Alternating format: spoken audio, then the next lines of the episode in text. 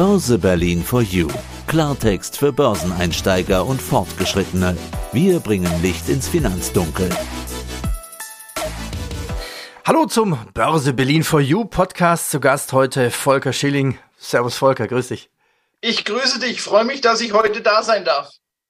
Mein Name aus dem Börsenradiostudio ist Peter Heinrich. Ich habe das Börsenradio vor rund 25 Jahren gegründet. Was machen wir? Interviews rund um Börsethemen.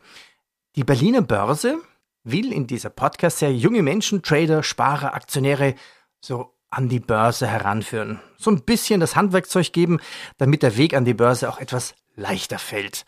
Unser Thema heute, die häufigsten Fehler, die Anleger machen können. Volker, erstmal zu dir. Wie bist du denn mit Börse in Kontakt gekommen? Wie hast du gestartet? Ja, und was machst du täglich mit Aktien? Also was steht auch ganz offiziell auf deiner Visitenkarte? Mhm. Auf meiner Visitenkarte steht Vorstandsvorsitzender einer Firma hier in Freiburg, der Greif Kapital Management AG, die ich auch ähnlich wie du gegründet habe vor knapp 20 Jahren und das heißt, ich beschäftige mich beruflich mit dem professionellen Geldanlegen. Das heißt, wir verwalten hier aktuell 1,4 Milliarden in diversen Fondsmandaten und wir treffen letztlich jeden Tag Entscheidungen, in welche Kapitalmärkte investieren wir, in welche Produkte dort investieren wir oder in welche Unternehmen oder in welche Zinsanlagen investieren wir und wann machen wir das, ja, oder wann deinvestieren wir auch wieder. Also all das, was mit dem Thema Börse, Kapitalmarkt zusammenhängt. Wie kam ich dazu? Naja, vielleicht zum heutigen Thema, vielleicht noch passend kann man sagen, ich habe in meiner jetzt fast 30-jährigen Karriere am Kapitalmarkt viele Fehler gemacht und davon können andere vielleicht profitieren. Schauen wir mal. Es ist ja manchmal ganz gut, wenn man davon erzählen kann, was alles nicht gelungen ist und nicht nur immer die Erfolge in den Vordergrund stellt. Und vielleicht muss man auch mal sagen, realistisch rückbetrachtet, dass sich eine heiße Herdplatte anders anfühlt, wenn man drauf langt, als wenn man nur erzählt bekommt, wie es sich anfühlt, wenn man drauf langt. Ja, also was ich damit sagen will, ist, manchmal ist es vielleicht sogar notwendig, den einen oder anderen Fehler zu machen, um tatsächlich eine Konsequenz für seine zukünftigen Entscheidungen zu ziehen. Wie kam ich zur Börse? Naja, ich habe mein Abitur gemacht und wusste eigentlich, als ich 18, 19 war, nicht so recht, was ich tatsächlich machen sollte. Habe dann noch meinen äh, Grundwehrdienst abgeleistet und danach mich entschieden, äh, mit dem Thema Bank zu beschäftigen. Warum? Ich fand es eigentlich immer schon ganz cool, einen Anzug zu tragen. Und ich fand, es war, eine, es war eine Zeit, Anfang der 90er Jahre, wo mich eine Person sehr beeindruckt hatte aus dem Bankgewerbe. Das war ein Herr Herrhausen.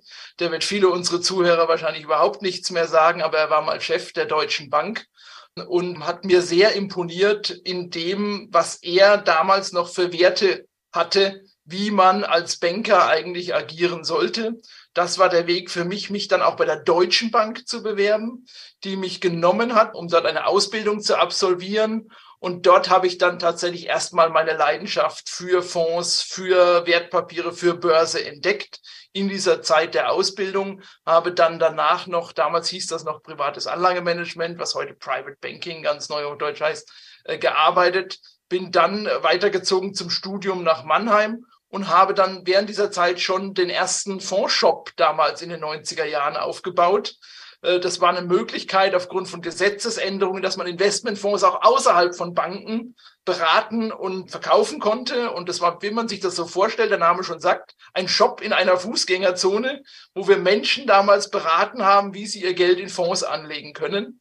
Und das habe ich ziemlich erfolgreich gemacht mit vielen Auszeichnungen, mit vielen dann auch Fernseh- und äh, Printmedien als Experte. Und das hat dazu geführt, dass ich sozusagen auch heute auch bei dir sein darf letztendlich, weil man mich kennt aus vielen Publikationen oder äh, vielen Interviews zum Thema Börse und Kapitalmarkt. Du hast ja auch gesagt, du hast viele Fehler schon gemacht. Magst du immer noch welche?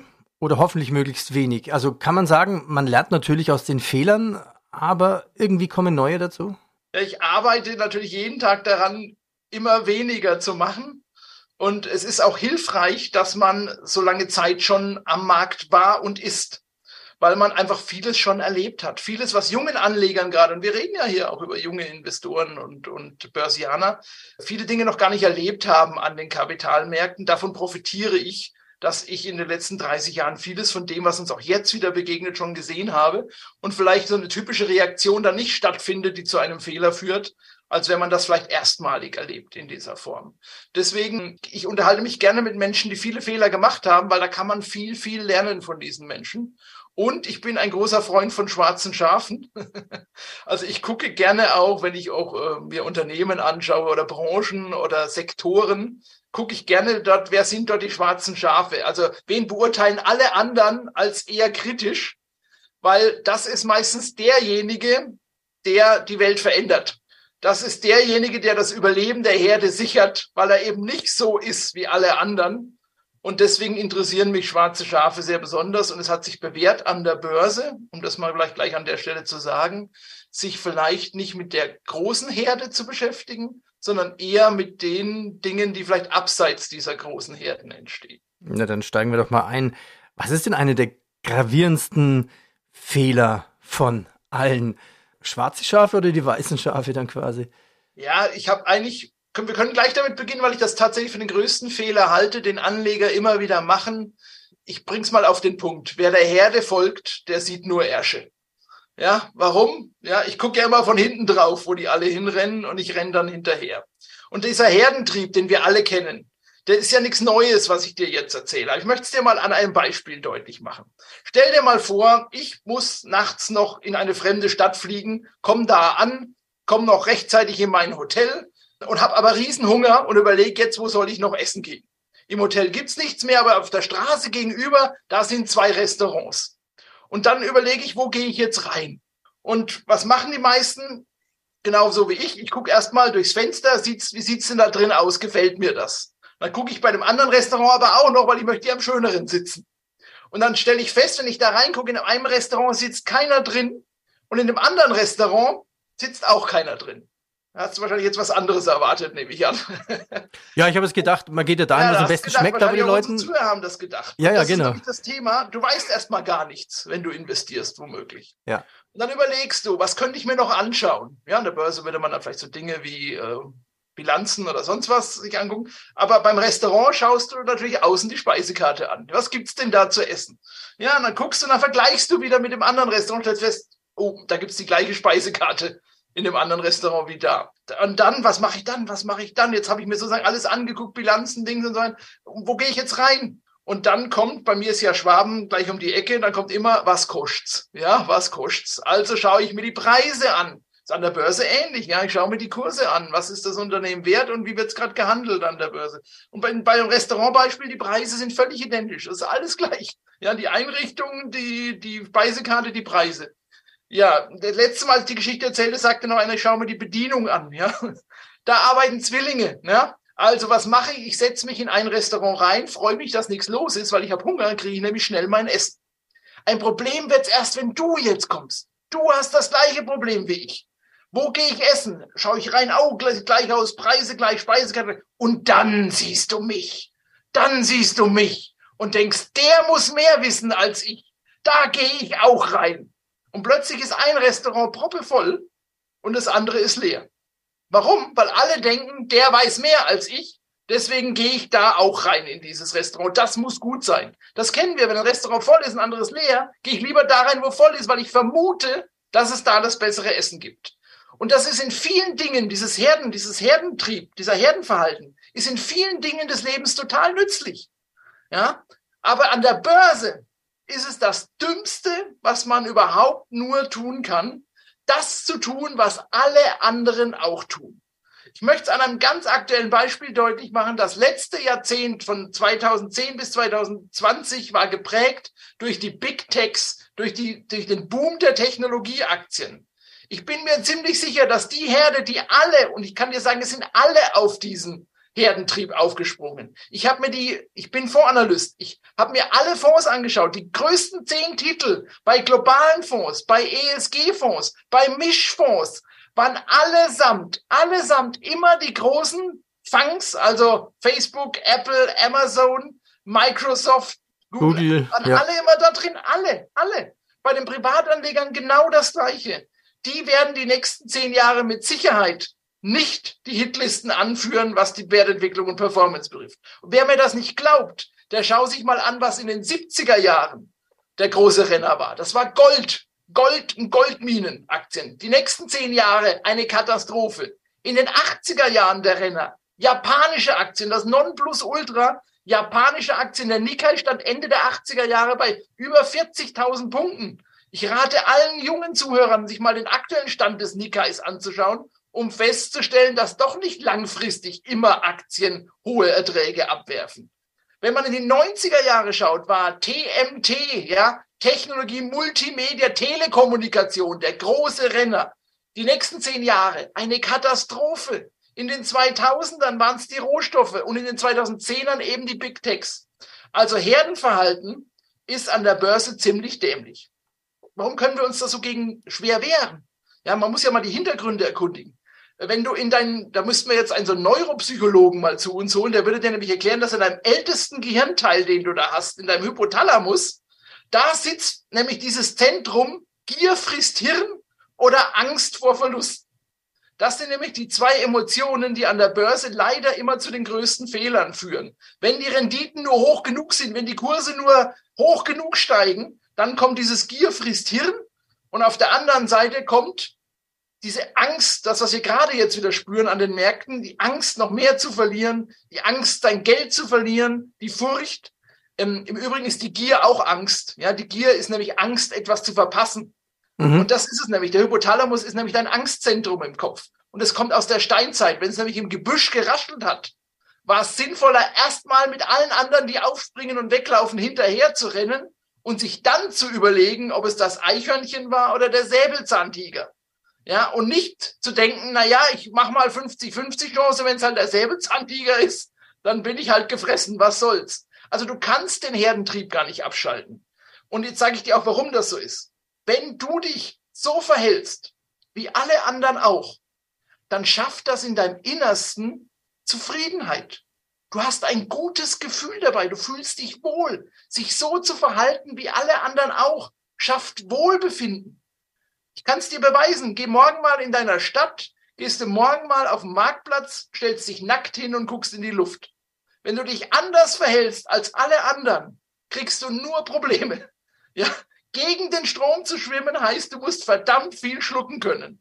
Das heißt, antizyklisch zu sein, das, was man eigentlich an der Börse tun müsste, sich eben nicht so zu verhalten wie die Herde. Antizyklisch zu sein, ist eine der schwierigsten Aufgaben als Investor, weil einem alle um einen herum dauernd sagen werden, was machst du jetzt? Um Gottes Willen. Jetzt investierst du in Ölaktien, wo der Ölpreis da bei Null mal oder negativ gewesen ist, ja? Du musst doch jetzt in Technologieaktien investieren. Und jetzt kommen die gleichen Leute und sagen dir, Mensch, ja, Öl und Gas, das hätte man jetzt haben müssen. Ja, wie kannst du nur Technologieaktien haben? Also antizyklisch zu sein, das ist Stress. Das bedeutet permanent Stress.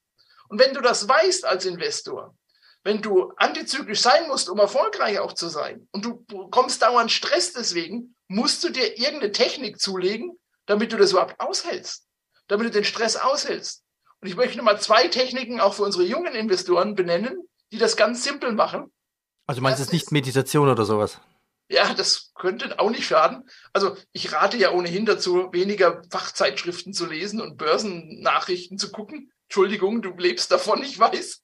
Aber manchmal ist es besser, lieber eine, Tierzeitschrift zu lesen und dieses ganze Rauschen, was da jeden Tag über die Bühne läuft, gar nicht zu beachten. Wer mir das nicht glaubt, der soll künftig mal Zeitschungen und Zeitschriften aufheben und soll mal in die reingucken von vor einem Jahr oder sogar von vor einem Monat, was da die wichtigsten Themen waren und was davon noch relevant ist tatsächlich an der Börse.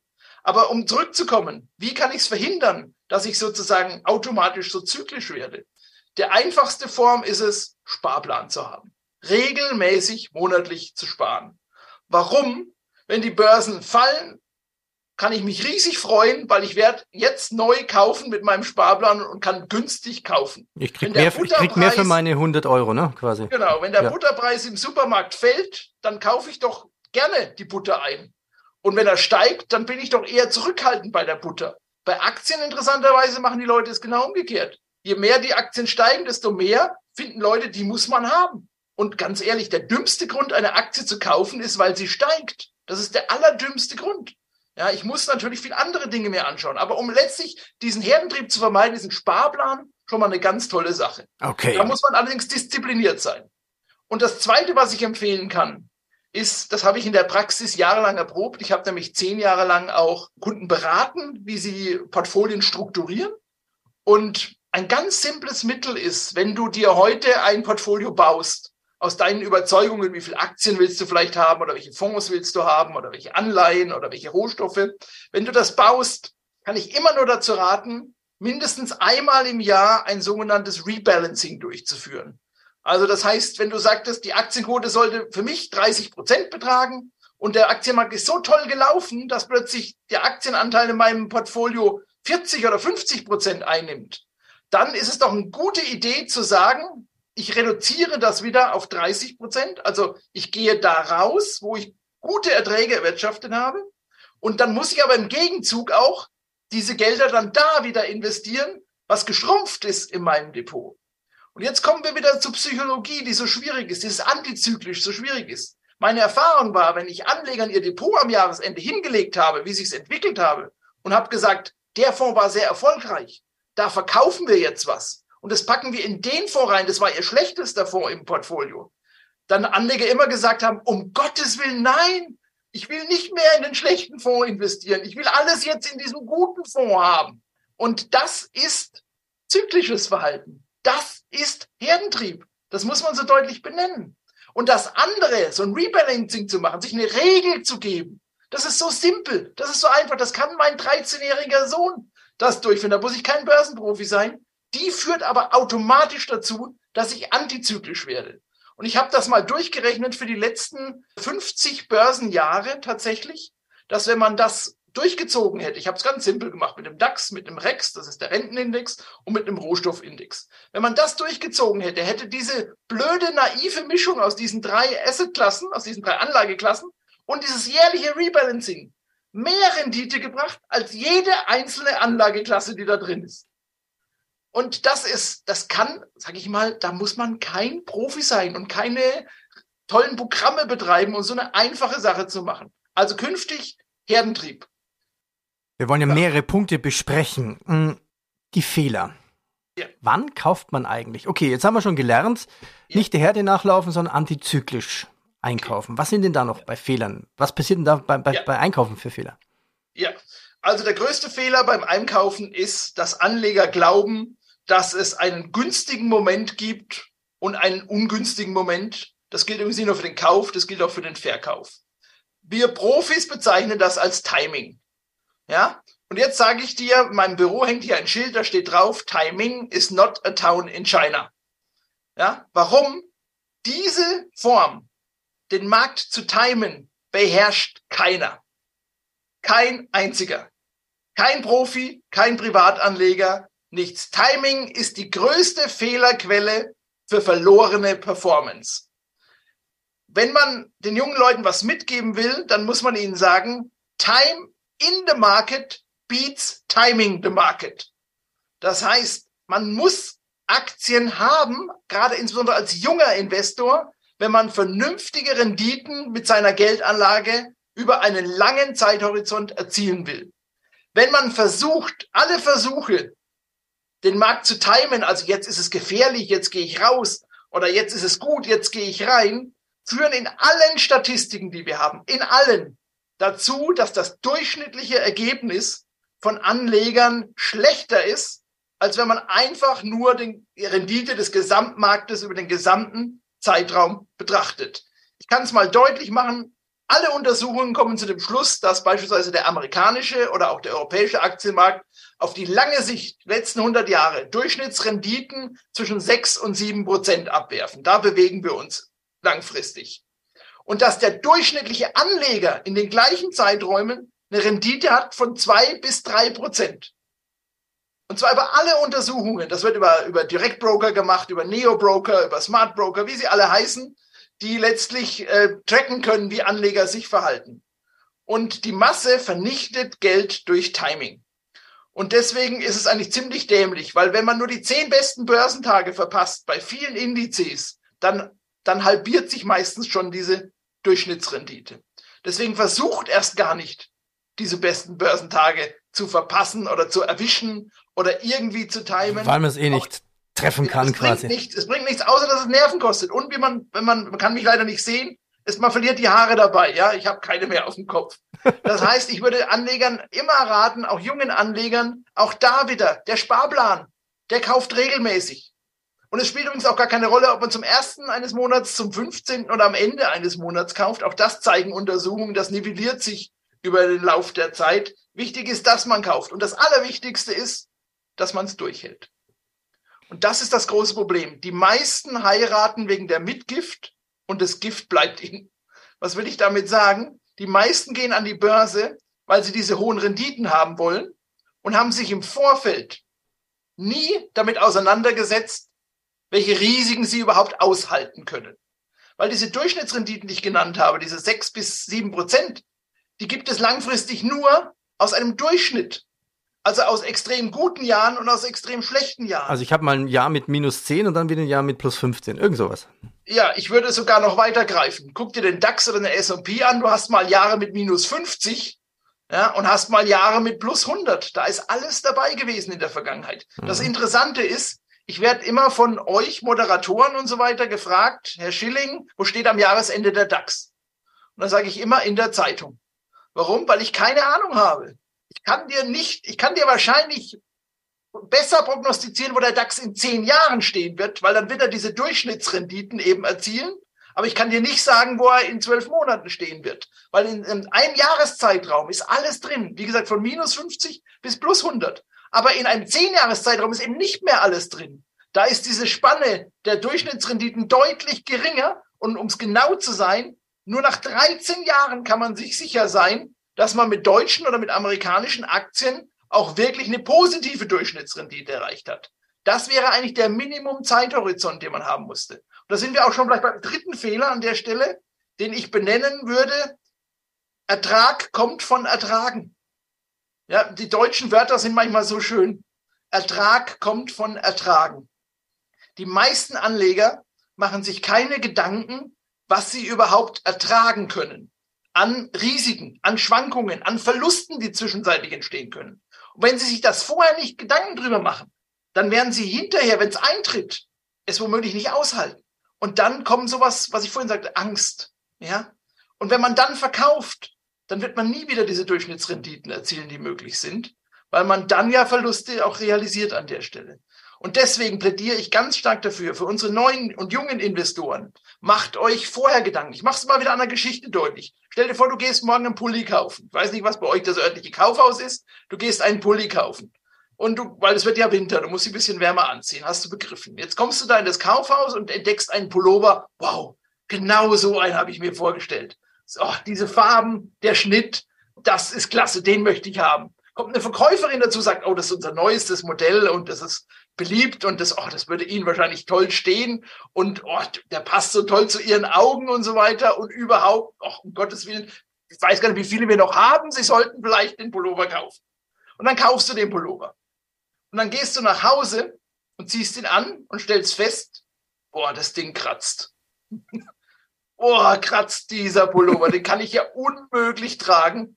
Und du bist ziemlich sauer, würde ich sagen. Jetzt hast du so Geld ausgegeben und, und hast du so einen kratzenden Pullover zu Hause, der zwar schön ist, aber du ihn eigentlich oh, nur ungern anziehst wahrscheinlich. Und immer dran denkst, Mist, jetzt habe ich das Ding gekauft und jetzt kratzt es. Jetzt stell dir mal vor, du wärst in das Kaufhaus gegangen und der Verkäufer hätte gesagt, ja, der Pullover ist schön, aber der hat auch Nachteile. Der hat auch Risiken. Ja, und darüber reden wir ja gerade, dass man sich im Vorfeld Gedanken macht über Risiken. Und das Risiko heißt, ja, wir haben gehört, ein paar haben den schon angezogen, haben gesagt, der Katz, probieren Sie den doch erstmal, ob Sie den wirklich kaufen wollen. Also, dann probierst du den, geh in der Umkleidekabine, ziehst den an, sagst, ah, der ist echt schön, steht mir auch gut, aber das Ding kratzt. Und jetzt, das kennt jeder. Jeder unserer Zuhörer kennt das. Jetzt stehst du da in der Umkleidekabine, schaust dich an und denkst dir, oh, Mensch, der, eigentlich würde ich, ich hätte ihn schon gern und ah, steht mir ja auch so gut. Soll ich bin ich bereit, das Kratzen in Kauf zu nehmen oder nicht für den Preis? Das heißt, du setzt dich jetzt, bevor du kaufst, mit diesem Risiko auseinander und entscheidest womöglich am Schluss, ich kaufe ihn. Ich bin bereit, dieses Risiko in Kauf zu nehmen. Und jetzt passiert was ganz Interessantes. Jetzt haben wir beide Male das gleiche Ergebnis. Du bist beide Male zu Hause und hast einen kratzenden Pulli. Aber einmal bist du unzufrieden und unglücklich und einmal denkst du dir, ja, fühle ich mich ganz okay damit. Habe ich entschieden, passt zu mir. Und das ist interessant, das ist nämlich Psychologie. Wenn du dich vorher mit deinen Risiken auseinandersetzt und sie kennst und sie bereit bist, in Kauf zu nehmen, dann wirst du sie auch durchhalten, wenn sie eintreten. Ja. Wenn du sie aber vorher nicht kennst, wenn man dich beschwatzt, wenn man dir Geschichten erzählt, wie toll dieses Produkt ist und wie toll es ist, dass alle das jetzt machen, ja, Stichwort Herdentrieb wieder. Und dann tritt dieses Risiko ein. Dann wirst du es nicht durchhalten. Dann wirst du vor Angst oder vor anderen Dingen verkaufen, weil dann alle auch wieder sagen, jetzt musst du verkaufen. Und deswegen ganz klar, denkt an den kratzenden Pulli, wenn ihr das nächste Mal eine Anlageentscheidung trifft und fragt euch vorher, bin ich bereit, die Risiken einzugehen. Also haben wir schon viel gelernt. Herdentrieb, verpasstes Timing, warum Ertrag von Ertragen kommt. Hast du noch eine der größten Fehler parat? Ja, also ich möchte noch einen Fehler darauf hinweisen, den mir häufig begegnet. Du kennst das wahrscheinlich auch. Diese vielen Hitlisten, die es auch immer gibt in den Zeitschriften, äh, die besten Aktien, die besten Fonds. Meistens werden ja da auch eben auf die Wertentwicklung abgehoben, ja, über drei Jahre, zehn Jahre, fünf Jahre. Dann gibt's Sternchen, Kochlöffelchen, Mützchen an Auszeichnungen. Diese Statistiken, die halte ich für kritisch. A, weil sie Rückspiegel sind. Also wenn du, stell dir vor, du steigst ins Auto, guckst in den Rückspiegel und weil da frei ist, gibst du Gas. Das wäre ziemlich dämlich, oder? Da baust du wahrscheinlich einen Crash. Und ähnlich ist es mit diesen Hitlisten in diesen Zeitschriften, die gucken immer nur in den Rückspiegel. Also alles historisch. Alles historisch. Das kann sich wiederholen, das muss sich aber nicht wiederholen. Das kann erfolgreich sein, aber das muss nicht erfolgreich sein. Deswegen ist. Ja, aber gelten, gelten hier nicht auch wieder einfach Durchschnittswerte, wie wenn man jetzt einfach den DAX für die letzten 30 Jahre betrachtet? Genau, also ich, das ist ein schönes Beispiel dafür. Du kriegst dann sowas hingelegt, ah ja, du musst in Aktien anlegen, weil durchschnittlich verdienst du da sieben Prozent in den letzten 100 Jahren. Ja, das ist aber ein Durchschnitt. Und in den Hitlisten ist es auch so. Wenn du jetzt in den 10 Jahres Hitlisten schaust, siehst du Renditen von teilweise 12, 13, 14 Prozent pro Jahr. Über die letzten fünf Jahre immer noch 7, 8, 9 Prozent pro Jahr über die letzten 30 Jahre sogar zweistellige Beträge auch pro Jahr. Das sind Durchschnittsergebnisse. Wenn du eine Hand auf einem Eisblock hast und eine Hand auf einem Herdplatte, dann geht's dir im Durchschnitt gut. Ja, dir geht's aber nicht wirklich gut. Und so sind Durchschnitte. Ich kann es ein bisschen anders ausdrücken. Milton Friedman, ein Wirtschaftsnobelpreisträger, hat mal gesagt, gehen Sie nie durch einen Fluss, der durchschnittlich einen halben Meter tief ist. Da kannst du drin ersaufen. Ja, Warum? Der kann an einer Stelle fünf Meter tief sein und an einer anderen Stelle nur ein Zentimeter tief sein. Das heißt, Durchschnittsergebnisse sagen überhaupt nichts aus über das Thema des Risikos, über das wir gerade gesprochen haben, über den kratzenden Pulli. Wenn ich also künftig Aktien kaufe, würde ich allen jungen Anlegern raten, schaut euch ruhig die Historie an, aber nicht die Durchschnittsergebnisse, sondern die absoluten Ausschläge. Und wenn ich eine Aktie kaufe, eine Apple, eine Tesla, eine Daimler, eine Porsche, was auch immer. Und ich schaue mir die, Historie an und stelle fest, da gab es eben auch Jahre mit minus 30, 40 oder 50 Prozent. Dann muss ich mich fragen, bin ich bereit, das zu ertragen, damit ich eben diese guten Durchschnittsergebnisse erziele. Und nur wenn ich das mit Ja beantworten kann, und zwar im Vorfeld meiner Investition, nicht erst, wenn es dann passiert, wenn ich das mit Ja beantworten kann, dann würde ich investieren. Und deswegen kommen wir auch gleich zum letzten und wichtigsten Punkt aus meiner Sicht, würde ich sagen.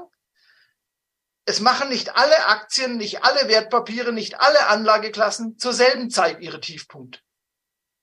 Ja, wenn wir gerade darüber gesprochen haben, schaut euch die Maximalverluste an, was ich persönlich ganz gut finde, insbesondere für neue Anleger. Schaut euch nicht nur die hohen Renditen an, schaut euch eben auch mal die Maximalverluste an. Dann werdet ihr feststellen, dass die bei unterschiedlichen Aktien, bei unterschiedlichen Wertpapieren zu unterschiedlichen Zeitpunkten eintreten. Das heißt, es könnte Sinn machen, ich formuliere es jetzt mal ganz vorsichtig, es könnte Sinn machen, Wertpapiere miteinander zu kombinieren, um einen Effekt zu erzeugen. Wenn das eine nicht läuft, läuft vielleicht das andere. Und wenn das eine Probleme hat, gleicht das vielleicht das andere aus. Das heißt, durch eine Kombination kann ich vielleicht Risiken reduzieren. Und was ich jetzt gerade erzählt habe, ist das, was mein Professor früher mal gesagt hat, the only free lunch bei der Geldanlage. The only free lunch ist Diversification, ist Diversifikation. Ich vergleiche das immer mit dem Winter. Wer streut, rutscht nicht aus. Das machen alle im Winter vor ihrem Gehweg und das sollten sie künftig auch in ihrem Depot machen. Man sollte diversifizieren. Das ist so ein alte, alter Hut, den ich hier erzähle. Der ist so langweilig. Aber der ist der wichtigste in der Geldanlage überhaupt. Und ich kann es eben schon, ich habe es vorhin auch mal genannt, beweisen, dass die kluge Kombination von Anlageklassen miteinander sogar höhere Durchschnittsergebnisse erzeugt bei geringeren Ausschlägen. Man muss es auch nur wieder rebalancen. Man muss es durchhalten und man muss diszipliniert sein. Deswegen macht euch einfache Regeln, wenn ihr Geldanlage macht. In was ihr investiert, schaut euch vorher die Risiken an, definiert die Quoten und stellt diese immer wieder sauber her. Und macht das so lange, wie es nur geht und haltet diszipliniert Sparpläne durch, auch wenn es schwierig wird. Wenn man diese fünf Sachen, die wir heute besprochen haben, einhält, bin ich mir ziemlich sicher, dass man kein Marktguru sein muss, dass man keine Prognosen treffen muss und dass man nicht schlauer ist als oder sein muss als irgendein anderer Marktteilnehmer, sondern durch das Vermeiden dieser fünf Fehler wird automatisch die Gesamtrendite einer Anlage deutlich besser. Folge, dann sage ich herzlichen Dank. Also wir haben es gelernt, Diversifikation, dann prüfe mal die Statistiken, traue nicht jeder Statistik, warum Ertrag von Ertragen kommt. Vergiss Timing, immer in den Markt reingehen und der Herdentrieb. Ja, was ist äh, aus deiner Sicht noch ganz wichtig? Also so zum Abschluss, ziehen wir doch mal ein Fazit. Ja, du hast mich ja gefragt, was ich für Fehler gemacht habe und so weiter. Und als Fazit würde ich ziehen, und das konterkariert wahrscheinlich jetzt alles, was wir gerade besprochen haben. Ich würde sagen, vertraue keinem Experten. das klingt jetzt doof, weil ich ja selber als einer gehandelt werde. Aber was will ich damit sagen? Ich habe es vorhin schon mal angedeutet, auch Profis machen oft die gleichen Fehler, über die wir gerade alle gesprochen haben, genauso wie neu, neue Investoren an der Börse. Und Experten haben auch meistens oft vielleicht auch ein Eigeninteresse, ja, eine Meinung in die eine oder in die andere Richtung zu bringen, äh, weil man es vielleicht gern selbst sehen möchte, äh, was an den Märkten passiert. Deswegen würde ich davor warnen, auf einzelne Experten oder Gurus oder wie sie auch immer heißen, zu vertrauen. Aber ich will sie nicht schlecht machen, sondern ich will unseren Zuhörern sagen, Experten sind extrem wichtig. Nämlich, um sich eine eigene Meinung zu bilden. Und dazu ist es wichtig, sich unterschiedliche Experten anzuhören, unterschiedliche Meinungen sich anzuhören, um sich eine eigene Meinung zu bilden.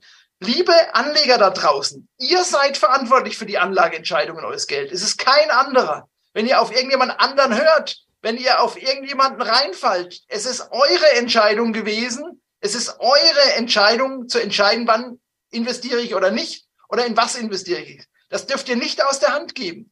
Das Wort Vermögensbildung besteht aus zwei Worten. Aus Vermögen und aus Bildung. Und die beste Investition ist die Investition in das eigene Kapital, nämlich das Humankapital. Informiert euch vorher, hört euch Experten an, lest Bücher, Guckt euch an, was wirklich Sache ist und was wirklich wichtig ist. Vergesst dieses Grundrauschen, was jeden Tag über die Börsenticker läuft. Konzentriert euch auf die wesentlichen Punkte und schafft euch eine, eine eigene Meinung. Und dann wird's auch was mit der Vermögensbildung. Da bin ich ziemlich sicher. Volker, vielen Dank. Top für deine Tipps. Danke. Ich danke dir. Do it yourself bei der Geldanlage mit Börse Berlin for You, deinem Börsenpodcast.